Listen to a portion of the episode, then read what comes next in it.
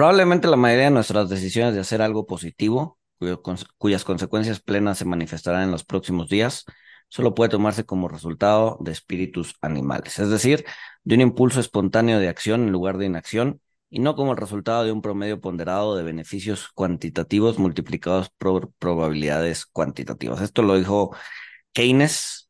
Eh, bienvenidos a Monitox. Mi nombre es Luis González, CFA. Mi nombre es Walter Buchanan, CFA, eh, y como lo adelantó Luis González, vamos a estar hablando de los animal spirits y si todo ha sido behavioral desde siempre, aunque no lo supiéramos. Sin más, comenzamos.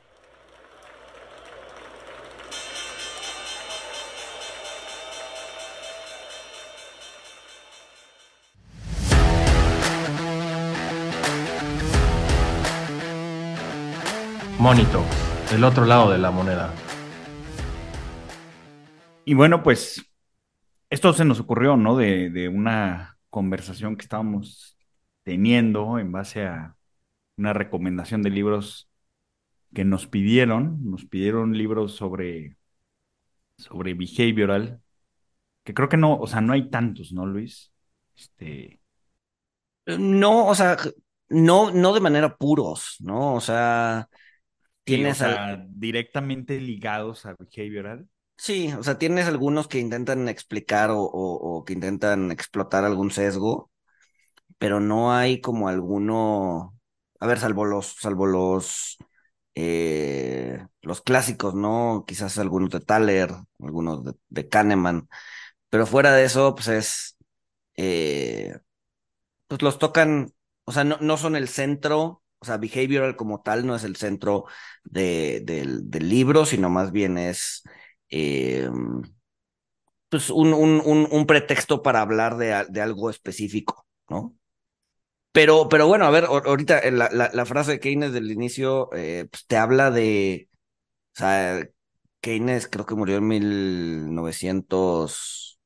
Bueno, no, este libro de Animal Spirits, eh, en donde menciona Animal Spirits fue en 1930, pero pues ya te está hablando de cosas como que es un impulso, o sea, que tomamos decisiones basadas en un impulso espontáneo y no ponderando eventos y probabilidades, ¿no? Sí, exacto. O sea, que, que Keynes sí fallece en 1946. Este, entonces, esto es mucho, muchas décadas antes de, del behavioral. Pues el behavioral, eh, pues los, los padres son Thaler, son Kahneman, son eh, psicólogos de actualidad. Eh, pues es, es, una ciencia o una anticiencia, como algunos dirían, joven, o sea, tiene alrededor de 40, 50 años. Pero sí, pues comentando esto, pues le, decía a Luis, oye, pues no, o sea, no hay libros directamente, pero pues por ejemplo, eh, pues Keynes eh, pues, habla, habla de los animal spirits. Tú me comentaste, Luis, que pues incluso Adam Smith también pues toca temas sobre, sobre behavioral este, y hay, hay otros autores, ¿no? O sea, por ejemplo, para, para mí, eh, Taleb en sus libros, pues toca varios sesgos. Este, de, de hecho, ahorita caminando a la oficina venía pensando, eh, y, el, pues el libro de Mark Spitznagel, eh, pues también habla, digamos, un poquito tangencial del tema, porque trata de pues trata de, ser paciente y esperar contra obtener eh, beneficios rápidos. Entonces, pues de ahí se nos ocurrió la, pregunta de, pues, si todo ha sido behavioral, eh, incluso desde antes de que behavioral existiera, ¿no? Donde yo creo que sí, o sea, yo creo que eh, pues Kahneman, Thaler y los nuevos autores, pues nada más lo, lo puntualizan o lo tratan de hacer un poquito más bajo el enfoque científico, a pesar de que ha habido algunos estudios fallidos, eh, pero pues sí, sí considero que, que, esto siempre ha estado, ¿no? Sí, no, y a ver, y lo dice, lo dice incluso Thaler en alguna entrevista, si no me equivoco, que, que leer, que a ver, que muchos economistas conocen a Adam Smith, pero casi nadie los lee, ¿no? O sea, leen como extractos de sus ideas o sus ideas más, eh, pues más influyentes, ¿no? Incluyendo esta, la famosa mano invisible, que en realidad se hizo famoso por otras cuestiones más que por el mismo Adam Smith, ¿no? En La riqueza de las naciones la menciona, es un libro de 500 páginas, 600 páginas, y, y, es un libro que menciona una sola vez la mano invisible y lo menciona de manera tangencial, ¿no? Entonces, eh, bueno, regresando al tema, es que Thaler dice que releyendo o leyendo a, Adam Smith, se había dado cuenta de que todo lo que él había propuesto, todo lo que Thaler había propuesto en a inicios del, bueno, a, finales del siglo pasado, a inicios de este, eh, ya lo había dicho Smith en, en, algún momento, ¿no? Sobre todo en su libro, en su primer libro importante, que pasa desapercibido, que es la teoría de los sentimientos morales, ¿no? Esta la hace en 1759, este, y La riqueza de las naciones, que es el libro por el que es conocido, y es donde está la mano invisible, etcétera, etcétera. Eh, esa, esa sale en 1776, ¿no? La publica en 1776.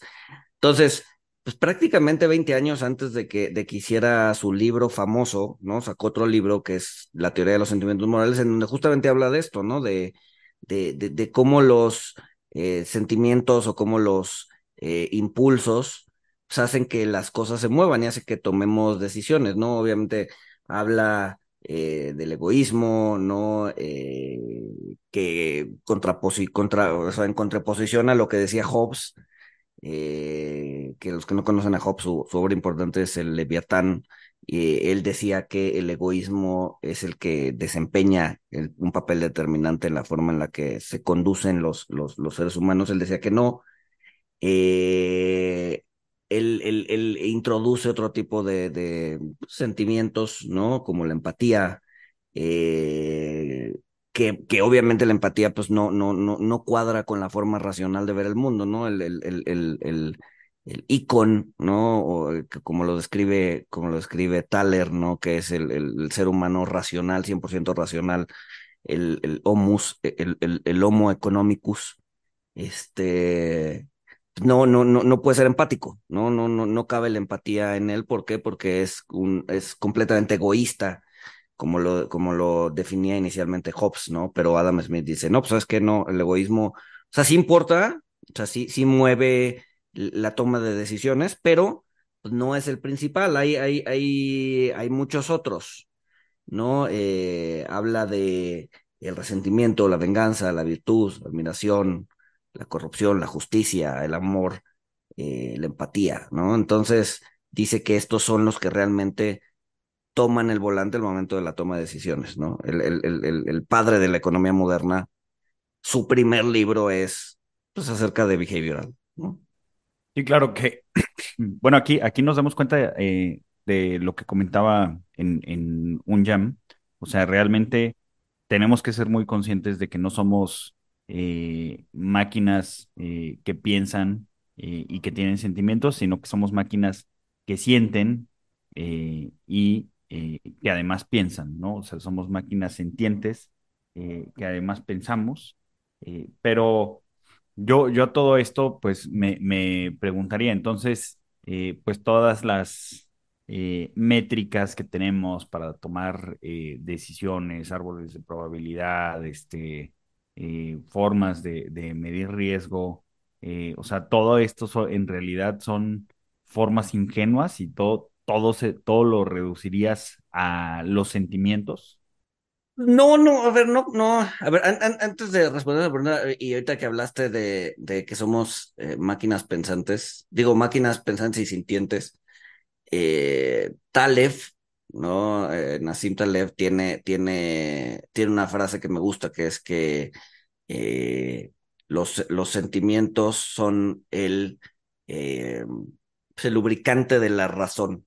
¿No? Es, es, o sea, dentro de este, o sea, haciendo el símil con un motor, digamos, el cerebro siendo el motor, ¿no? la racionalidad son los engranes, eh, pero para que esos engranes funcionen, pues necesita estar bien aceitado y, y, el, y, el, y el, los sentimientos son los que son, son esa especie de, de lubricante que permite a la racionalidad tomar decisiones, ¿no? Eh, a través de heurísticas, ¿no? Eh, a, a, a, Taleb no le gustan las heurísticas o, no, le, no le encantan las heurísticas, pero eh, pues ahí es donde puedes combinar, ¿no? Lo que dice Taleb con lo que dice Thaler y con lo que dice este, Kahneman. pero regresando a la pregunta, ¿no? ¿Por qué hacemos modelos? Este, yo no creo que sean completamente inútiles. Eh, yo creo que eh, te sirven para, pues, para entender un poco más la realidad, ¿no? Eh, yo, yo, o sea, al final del día un modelo es una sobresimplificación de la realidad, ¿no? Dependiendo de las variables que tomes, ¿no? Desde los modelos más simples que toman una o dos variables a los más complejos que toman 50, 60, no sé. pues al final del día te terminas dejando cosas fuera, ¿no? Sin embargo, te ayudan a comprender, ¿no? Esta, esta, eh, le bajas la dimensionalidad, la dimensión a la realidad y eso te permite eh, pues, tener un, una, una, un conocimiento más, eh, no, no, no, necesariamente conocimiento, un, una comprensión más, pues, más elaborada de la realidad, ¿no? O sea, y, obviamente estoy a favor de eso. Lo, lo, que, lo que, de lo que no, lo que no estoy a favor y lo que estoy medio en contra es creérnoslo ciegamente, ¿no? El modelo dice que la realidad debe ser así, ¿no? Y, y, hago énfasis en el debe, ¿no? En el, en el, eh, que, es, que esa es una de las críticas importantes a la economía clásica, ¿no? O a la economía de los últimos 100 años. Eh, los modelos te dicen cómo debe ser la realidad y la realidad debe ajustarse al modelo. Eh, ese, es, para mí, esa es la crítica más importante. la realidad no debe ajustarse al modelo. El modelo es el que tiene que ajustarse a la realidad y muchas veces falla, ¿no? Y, entonces creérnoslas, eh, pues creérnoslas a rajatabla, pues es lo que nos lleva a tomar malas decisiones, ¿no? Sí, claro, creo que lo que dices es muy importante porque justamente, eh, pues a pesar de que eh, realmente somos guiados por eh, los sentimientos y, por, nuestro instinto, o sea, creo que al final de cuentas estos, estos modelos que simplifican la realidad, que algunos pecan de sobresimplificar la realidad, eh, pues, finalmente nos ayudan a, poder tomar una, una, decisión. Inclusive estoy pensando que eh, un modelo tan simple como, eh, pues si abro un restaurante, pues cuánto dinero me va a dejar, pues estás haciendo un modelo y estás haciendo una, una proyección, a la, aunque sea a ojo de buen cubero, de cuánto tienes que vender para sacar tus costos, etcétera, y pues con esto ya te animas a poner el, el restaurante, a lo mejor eh, esta decisión pues viene por algún sentimiento, pero, pero tuviste, tuviste un modelo, lo mismo que eh, el usar modelos para, para cosas más complejas, como eh, pues qué, qué tipo de inversiones voy a incluir en mi portafolio o qué tipo de inversiones voy a excluir de mi portafolio. pero, insisto, me, me, parece muy importante porque es una herramienta que no puede mapear eh, la realidad de una forma eh, certera eh, el 100% del tiempo. y esto no se puede, pues justamente por los animal spirits. ahora, también me parece importante recalcar que, que, bueno, tomar en cuenta esto, tomar en cuenta que los modelos no van a mapear al 100% de la realidad por los animal spirits, por los sesgos, por la parte behavioral, eh, creo que es importante tener en cuenta que pues va a ser complicado, si no es que casi imposible, pues incorporar la parte behavioral a, algún modelo o utilizar la parte, la parte de los animal spirits para, para hacer que un modelo sea más preciso en, sus predicciones o nos pueda dar más eh, insight, porque pues, creo, creo que los, los animal spirits, pues, como, como su nombre lo indica, pues eh, están un poquito más allá de, un entendimiento que nos permita modelarlos, ¿no? Y por ejemplo, esto me, me, viene a la mente porque, pues el behavioral a veces es, es criticado eh, porque pues nada más te dice, a ver, estos son los sesgos, ahí están los animal spirits, este, pero no te dice más allá, ¿no? No te dice qué puedes hacer con los animal spirits, este, o, cómo los puedes predecir, etcétera. Incluso los, los detractores del behavioral, pues suelen, suelen citar eh, estudios fallidos o, sesgos fallidos o experimentos que no se pudieron replicar. Ahorita se me estaba viniendo a la mente y cuando, cuando estábamos hablando de hacer este episodio, eh, se, creo que un ejemplo es el priming, que no sé si recuerdas, Luis, el, el priming, eh, pues es este sesgo de que, pues si tú escuchas una canción que te pone buenas en la mañana, este, pues tus decisiones van a ser diferentes, o si camino a tu trabajo, este, pues te paró un tránsito y te mete una infracción, pues ya tus decisiones van a ser diferentes porque pues vas a estar enojado todo el tiempo. O que si viste ciertas imágenes eh, que despertaran ciertos sentimientos en ti de tristeza o de euforia o felicidad, eh, pues esto influye en tus decisiones en el transcurso del día. El, tema con el priming es que, eh, bueno, salen los primeros experimentos, se hace un, pues sí, digamos, un, un sesgo popular, pero después se viene una ola de ataques contra el behavioral porque no pudieron replicar eh, los hallazgos de los primeros experimentos del priming.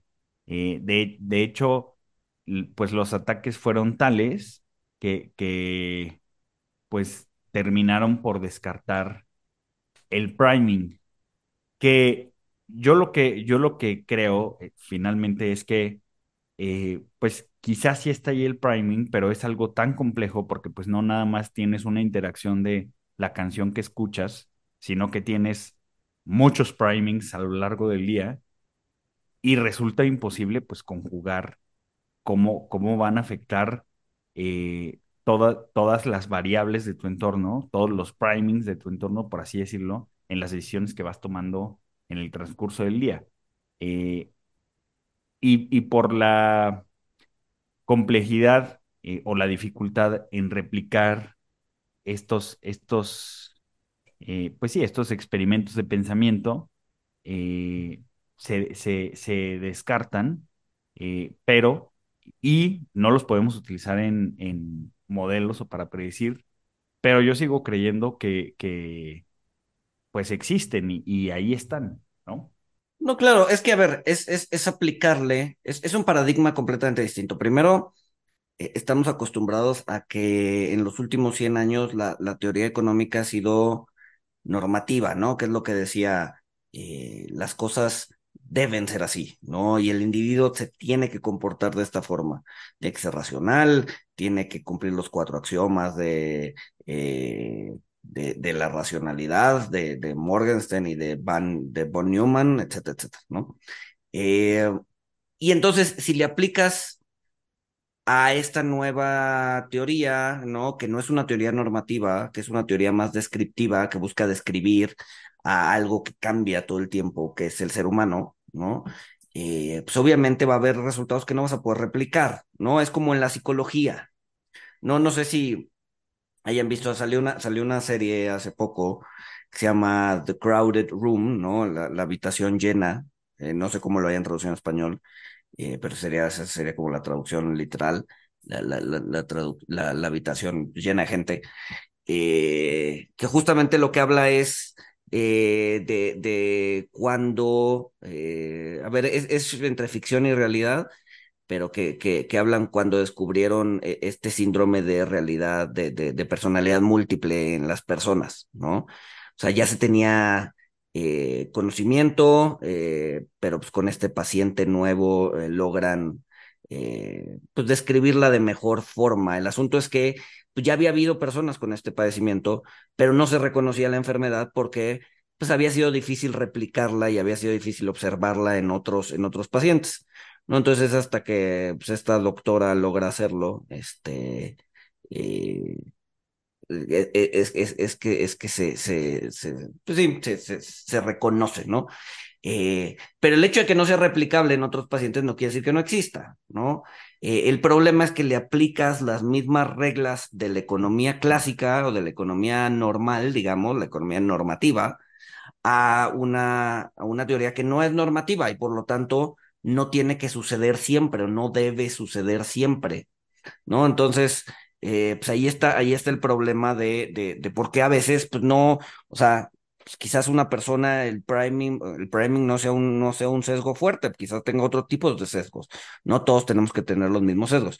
Y lo que comentabas de, eh, de los modelos, eh, sí, o sea, mucha gente con esta idea de que eh, después de estudiar behavioral eh, van a poder salir con modelos claros, matemáticos, cuantitativos de cómo aplicar eh, la teoría a su, a su, a su, a su construcción de portafolios o lo que sea, y se quedan bastante decepcionados bajo la idea de que pues, no hay modelo como tal, ¿no?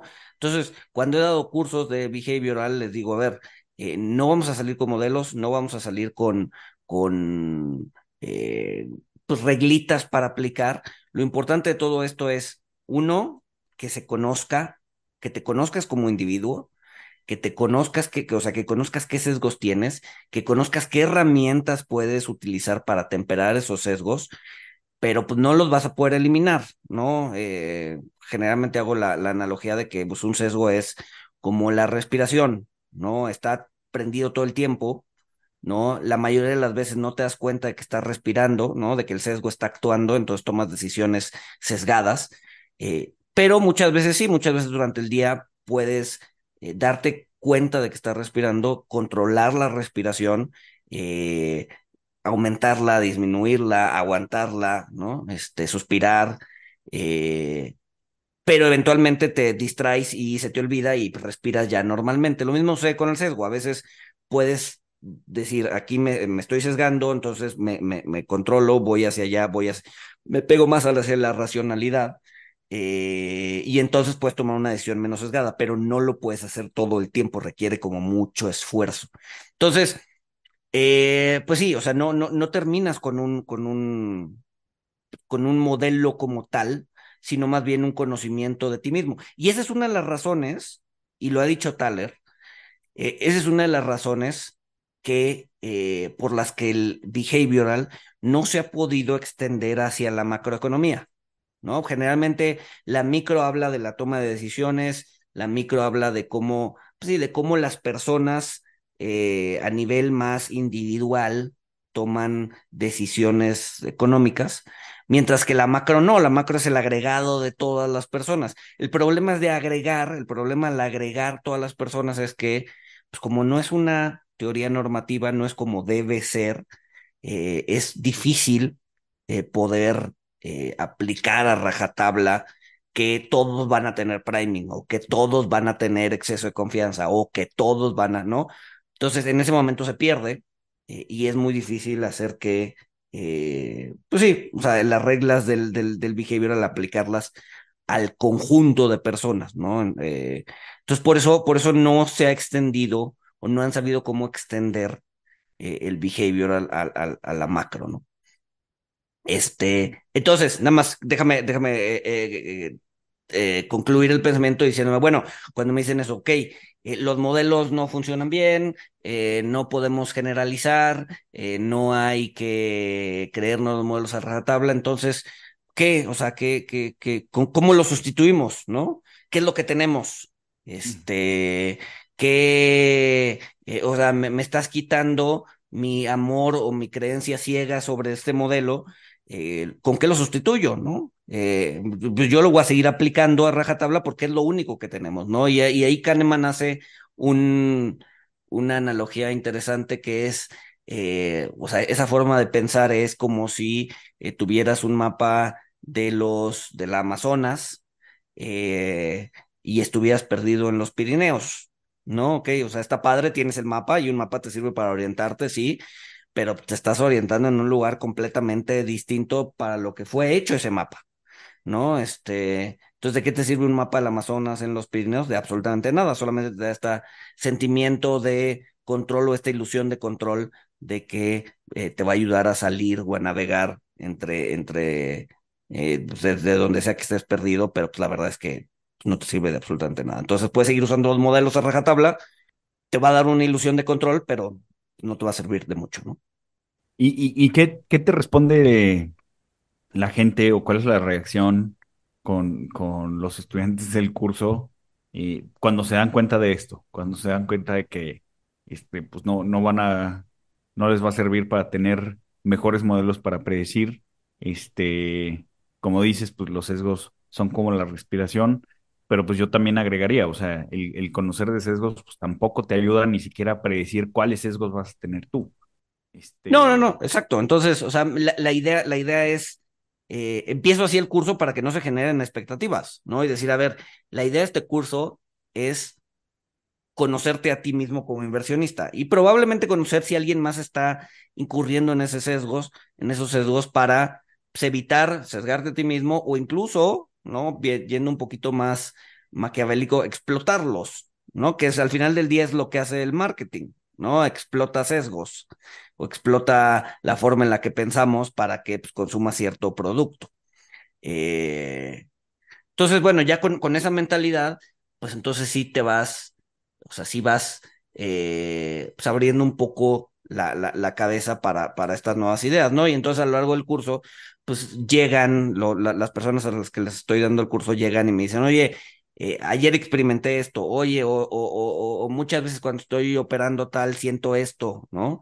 Este, y entonces van desentrañando los sesgos que tienen y las, las, pues sí, los, los, las, pues, donde, donde falla la racionalidad, digamos, eh, y van y, se van conociendo como personas, ¿no? Que creo que es lo más valioso que puede tener un inversionista, más que los modelos y el quant. O sea, eso, eso está, está bien, conocerlo, tenerlo, pero lo más importante debe ser un, un autoconocimiento, ¿no? Ver cuándo, eh, más bien, ver cómo eliminar o atemperar los sesgos, no eliminar, atemperarlos para que sea una decisión, una toma de decisión más racional que es, hacia lo que buscamos tender, hacia la racionalidad. Eso es, eso es como el santo grial, ¿no? Ser completamente racionales. No lo vamos a lograr, pero podemos acercarnos hacia la racionalidad atemperando ciertos sesgos.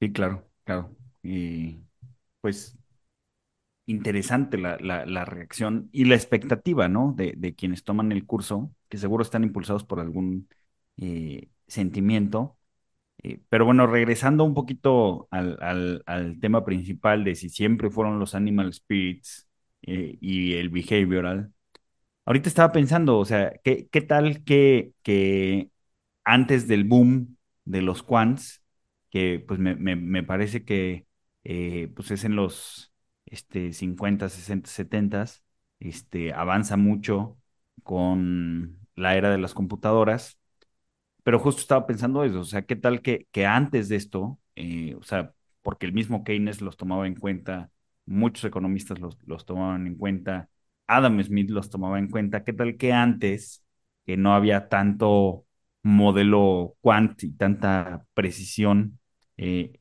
y capacidad en las herramientas, se tomaba más en cuenta los animal spirits, eh, viene, viene el boom de la era quant, eh, la gente quiere aplicar modelos a rajatabla, a lo mejor es un factor importante para que el behavioral naciera como una ciencia o anticiencia formal, lo que ustedes quieran, eh, porque es regresar a, pues un poquito a lo básico, ¿no? A que no todos son modelos a rajatabla eh, y que los animal spirits están ahí. Seguramente hay gente emocionada con las herramientas que la inteligencia artificial nos va a brindar y cómo va a incrementar nuestra capacidad de análisis, eh, que yo estoy un poco escéptico porque creo que no, no, no va a haber forma de que la inteligencia artificial mapee los animal spirits. Sí, no, es complicado. Y, y ahorita que dijiste, ¿dónde, ¿dónde se dio el cisma? Creo que, creo que sí hay un lugar claro en donde se da el cisma entre psicología y economía. ¿No? Este, o sea, veíamos a Adam Smith en donde, pues prácticamente para él era, era, o sea, la economía y la psicología, pues estaban unidos, ¿no? Y, porque, pues al final del día era una ciencia social y la ciencia social depende del ser humano y el ser humano, pues está atado a sus, a sus, a sus sentimientos, ¿no? Eh, pero hay, hay, hay un, hay un, hay un lugar o hay, o hay una persona que sí eh, conscientemente eh, decide eh, separarlos, ¿no? A principios del siglo pasado, ¿no? seguramente han escuchado de él, y es Pareto, ¿no? Pareto fue el primer economista que decide, o sea, él dice, ¿sabes qué? O sea, sí, están ligadas la economía y la psicología, sí están muy ligadas, pero eh, él habla de, dos economías. Bueno, a ver, antes de Pareto, la economía, la psicología experimental, digamos que, y la economía neoclásica eran ciencias que iban naciendo y estaban intrínsecamente ligadas, ¿no? Él propone separarlas y habla de dos economías, ¿no? La economía práctica, en donde la psicología, pues obviamente no tiene cabida, eh, no, perdón, perdón, perdón.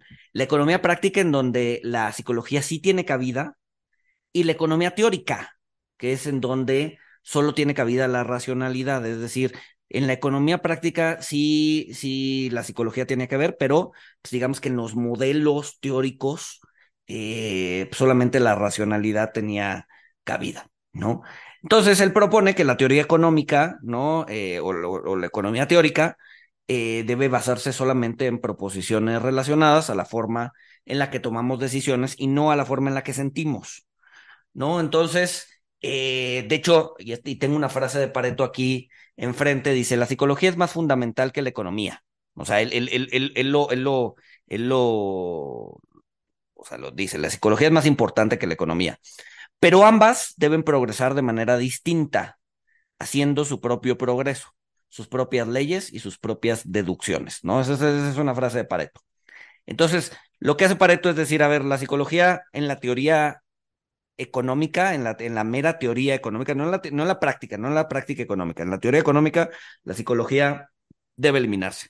Y ambas, psicología y economía, deben seguir su propio camino, ¿no? Entonces, el, causante de la racionalidad pura en la economía de los últimos 100 años, porque Pareto fue a inicios del siglo pasado, eh, pues es, es, Pareto, ¿no? Es, es eh, eh, Vilfredo, ¿no? Porque era italiano, Vilfredo Pareto, que, que pues, decidió, ¿no? Que fue muy influyente en su época y decidió, pues sí, eliminar la psicología en la, en la teoría económica, ¿no?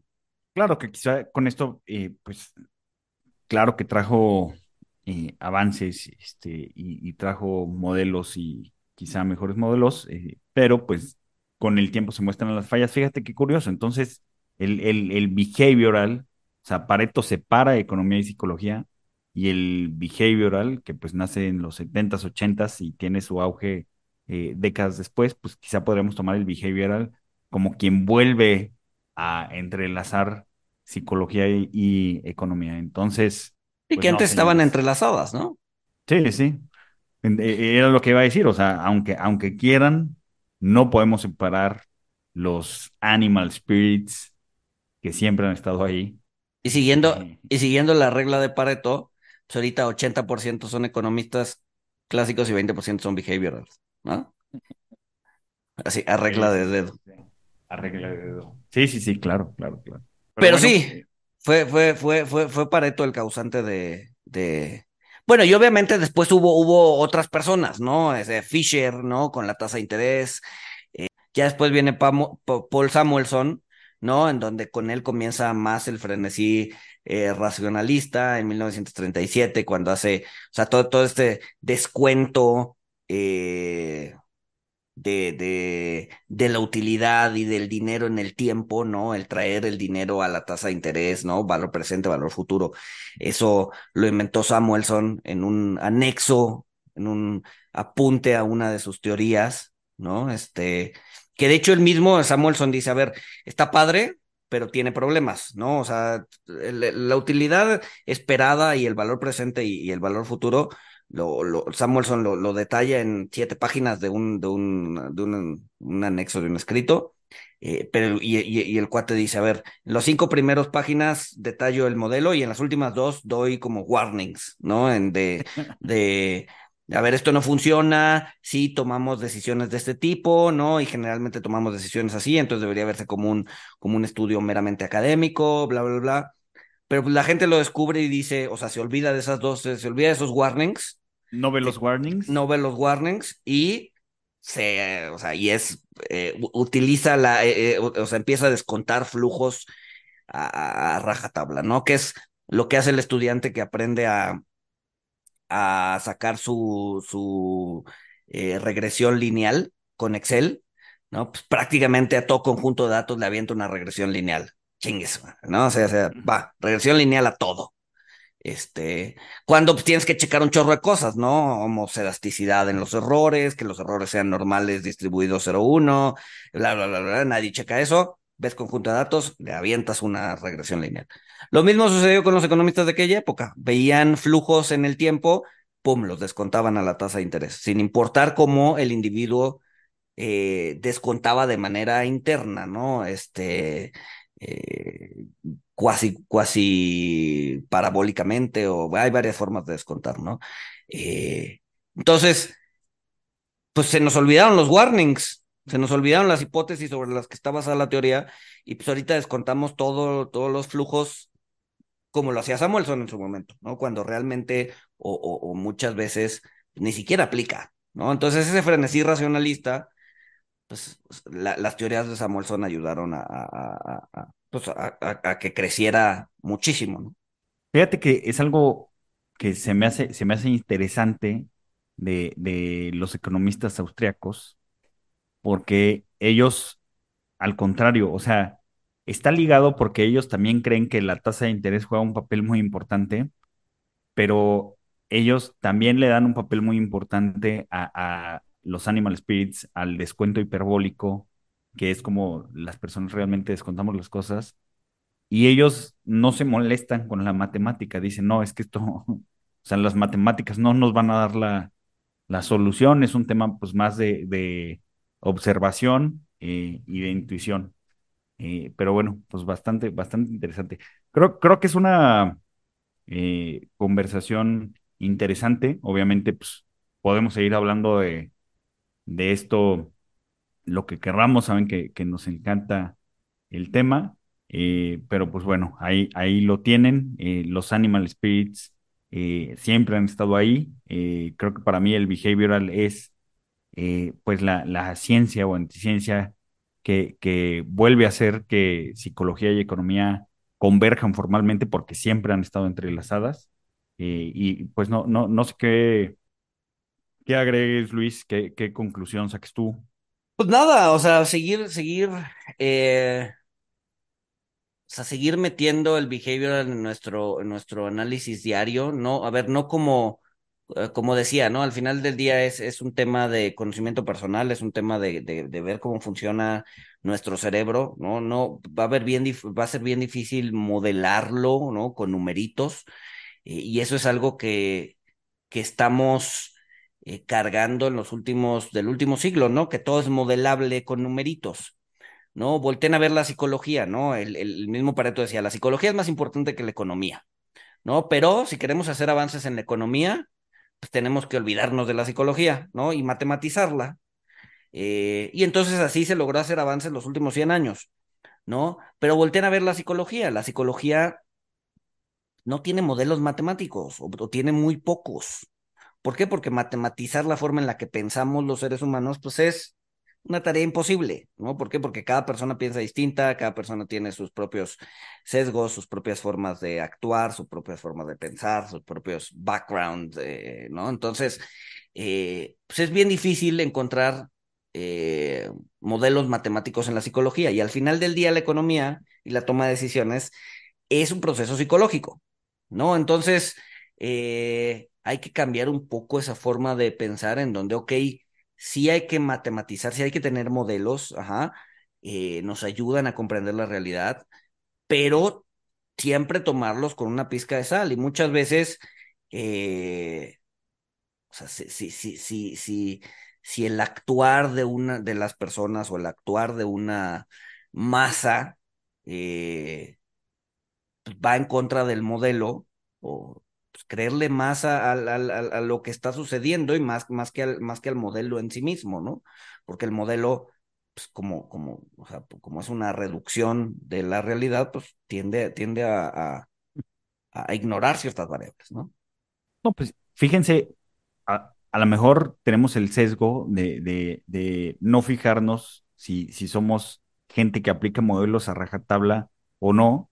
Eh, yo creo que pueden saber ahí. O sea, si ven que la masa está haciendo algo que el modelo no indica y ustedes dicen, ah, es que la masa está mal porque el modelo dice que tiene que pasar esto, pues sorpresa, son gente que aplica modelos a rajatabla. Eh, y como dice Luis, pues, probablemente lo que esté mal o lo que no pueda mapear eso es el modelo. No que esté mal el modelo, pero pues no tiene la capacidad eh, para mapear el movimiento de la masa. Y pues nada, digo, se nos ocurrió este capítulo para regresar un poco a los orígenes del podcast, que era hablar de behavioral. Eh, pues nada, espero que les haya, que les haya gustado. Este, hay muchísimo que, o sea, es una ciencia que está en pañales, es una ciencia, eh, a ver, en pañales y no, no, o sea, siento en que... En pañales y no, porque, porque siempre ha estado. Exacto, a ver, siento, siento que eh, lo que necesitamos es más gente interdisciplinaria, más gente, más economistas que se interesen en la psicología y más psicólogos que se interesen en la economía, y solamente así con esa interdisciplina, este, pues vamos a poder avanzar, ¿no? Es como la biomecánica, ¿no? O sea, tenemos brazos eh, robóticos o, corazones eh, pues medio robóticos, eh, porque, pues, porque alguien se interesó, o sea, alguien sabía de mecánica y alguien sabía de biología, se juntaron, se platicaron y, avanzaron, ¿no? Lo mismo debe suceder con la economía y la psicología, ¿no? Eh, Kahneman se interesó, Kahneman y Tversky se interesaron en la economía y entonces lograron avanzar, ¿no? Este, Thaler se interesó en la psicología, entonces logró avanzar. lo que necesitamos es eso, más, gente que se interese más en juntar disciplinas que no, que no necesariamente son similares o que no parezcan similares para, para ir pues, avanzando en el conocimiento, ¿no? Sí, sí, exacto. quizá, o sea, lo que es nuevo es como la, formalización, eh, que insisto, o sea, no, no, son animal spirits, no se van a poder formalizar al 100%, eh, pero sí suscribo eh, lo que dices, que quizá lo que hace falta, pues es, es más eh, que se dé más esta, esta relación interdisciplinaria, eh, porque pues, sin duda esto es lo que, lo que nos ha hecho avanzar siempre. ¿no? Pues sin más, nos escuchamos el siguiente miércoles. Saludos. Hi, I'm Mirella. And I'm Fede. Welcome to Boteco Talks, a platform where we have bar style conversations about topics relevant to personal finance and investing. We're two strangers who matched on Bumble and are now friends, figuring out our finances through this podcast. Boteco Talks' aim is to pull back the curtains on these seemingly complex subjects and talk about them as we would with friends at a bar. Every week, we're going to be sharing stories, breaking down ideas, and maybe even challenge some of the assumptions that you may have about personal finance. So join us at Boteco Talks.